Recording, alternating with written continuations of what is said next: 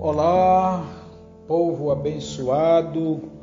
Esse é mais um episódio que estamos chegando para você. Hoje tratando de um assunto muito pertinente, um assunto que tem dizimado muitas vidas, que tem levado a muita dor, né? familiares, pessoas, amigos, parentes, o suicídio, a pena capital em que a pessoa aplica a si mesmo.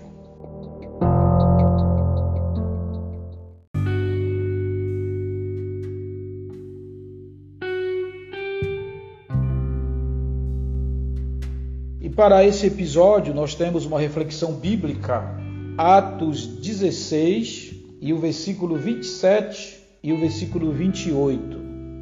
A palavra de Deus nos diz assim: O carcereiro acordou e, vendo abertas as portas da prisão, desembanhou sua espada para se matar, porque pensava que os presos tivessem fugido. Mas Paulo gritou: Não faça isso, estamos todos aqui. Segundo dados de uma pesquisa de 2017, da Pastoral da Juventude do município de Cametá apontou 40% dos jovens cametaenses de 15 a 25 anos já tinham tentado alguma forma de suicídio, alguma forma de atentar contra a sua própria vida. E esse esse dado né, essa pesquisa me chamou muito a atenção. Nós temos vivido em nossa cidade o que a gente chama de dessa tragédia humana. A nossa cidade tem perdido de fato muitos jovens né, para o suicídio. Né? Jovens, moças bonitas, jovens filhos de grandes empresários. Recentemente, o filho de um grande empresário da nossa cidade se suicidou e tantos outros meios, né? Isso nos leva a nos perguntar: por que isso está acontecendo com os nossos jovens? Por que, que os nossos jovens, né, como eu falei, é, moças saudáveis, é, homens, é, filhos de pessoas influentes da nossa cidade, que aparentemente poderiam ter tudo que desejassem, e eles então estão atentando contra a sua própria vida. Bom, é necessário que a gente entenda né, alguns fundamentos daquilo que nós chamamos dessa tragédia humana. E o primeiro fundamento é que né, a pessoa que comete o suicídio, ele não quer matar a si mesmo, ele quer matar a sua dor. Só que ele entende que matando a si mesmo, ele está matando a sua dor. Então ele aplica a pena capital sobre si mesmo, né? o que é um grande engano, porque ao mesmo tempo que ele realmente é, ele acaba com a sua dor, mas ele planta uma dor né, no coração dos seus entes queridos, da sua família, do seu pai, da sua mãe. Imagina né, um pai, uma mãe que pede o seu filho para o suicídio né? a dor, né? o peso da consciência, as indagações que ficam na mente e assim sucessivamente. Mas um, um dos grandes fatores também, né, estudos apontam que o suicida ou aquele que comete suicídio, ele dá alguns sinais. É, ele dá alguns sinais. Ele, ele, de alguma forma, ele evidencia né, ele verbaliza isso, ou ele demonstra é, que ele está com essa atitude, que ele está, na verdade, com essa intenção, melhor dizendo. Então, queridos, o texto que nós lemos, ele, ele nos traz, ele nos apresenta realmente essa reflexão. Ele nos fala de um carcereiro. O carcereiro, ele ia cometer o suicídio. O carcereiro, ele ia tentar contra a própria vida, pois o texto diz: o carcereiro acordou e, vendo abertas as portas da prisão, desembanhou sua espada para se matar, porque pensava que os presos tivessem fugido.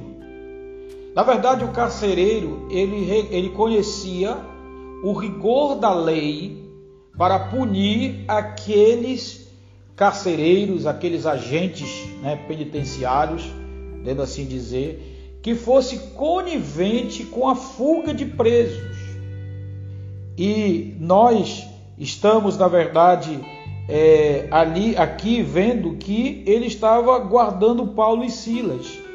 E Paulo e Silas, eles tinham sido presos, acusados de rebelião, de insurreição, né, contra o Império Romano.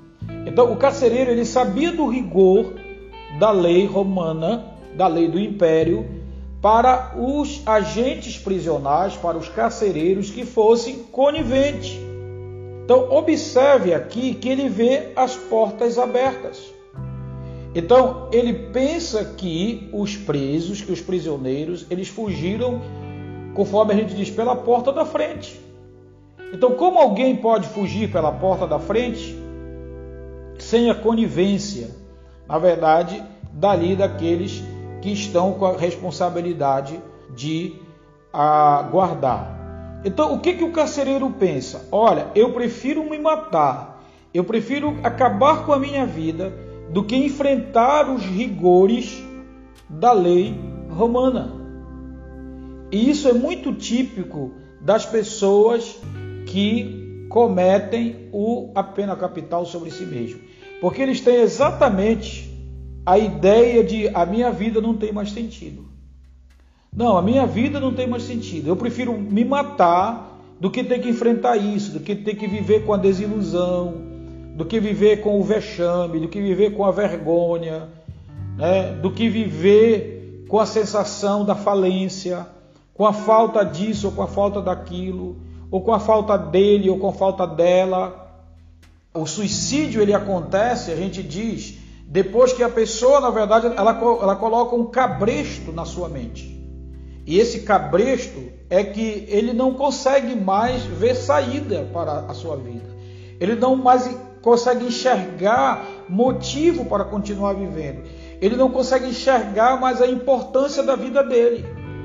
É exatamente isso que o carcereiro estava nesse momento aqui vendo, dizendo: Olha, eu prefiro me matar porque a minha vida não vai ter mais sentido, eu vou virar prisioneiro.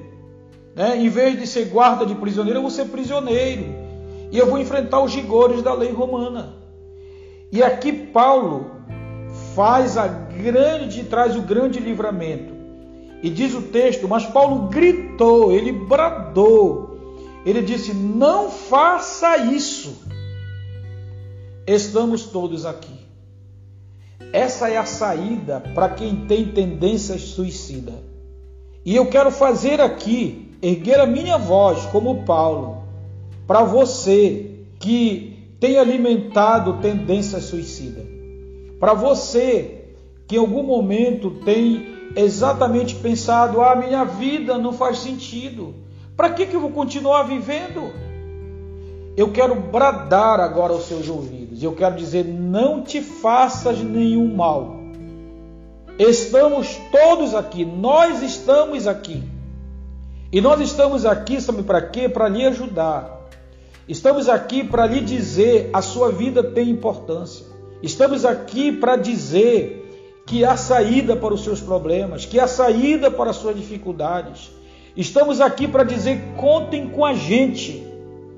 Não te faças nenhum mal. Está aí o seu pai, está aí a sua mãe, está aí as pessoas que gostam de você, está aí os seus irmãos, está aí os seus amigos você tem pessoas que gostam de você. Você tem pessoas que lhe amam de verdade e que vão lhe ajudar. Não há problema que não tem solução. Não há pecado que não possa ser perdoado. Deus quer mudar a sua sorte, Deus quer mudar a sua vida, Deus quer lhe dar um novo rumo, Deus quer fazer que novos horizontes brilhem na sua vida. Não te faças nenhum mal. Estamos todos aqui, estamos aqui para te ajudar. Sinta-se abraçado por nós.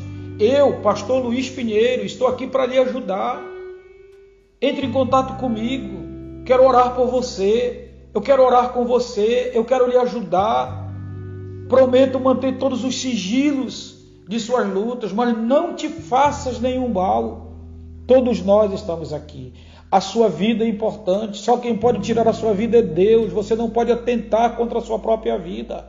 Porque Deus tem um plano maravilhoso para a sua vida. E a palavra de Deus diz: Eu é que sei que planos eu tenho a vosso respeito. São planos de vida, são planos de paz, são planos de prosperidade, são planos de alegria. Olhe acima das dificuldades. Na verdade, voe acima das dificuldades, não te faças nenhum mal. Se você, se em algum momento na sua mente passou tendências suicidas, eu quero te dizer, não te faças nenhum mal, porque nós estamos aqui para te ajudar. Que Deus abençoe a sua vida, que Deus abençoe a sua família.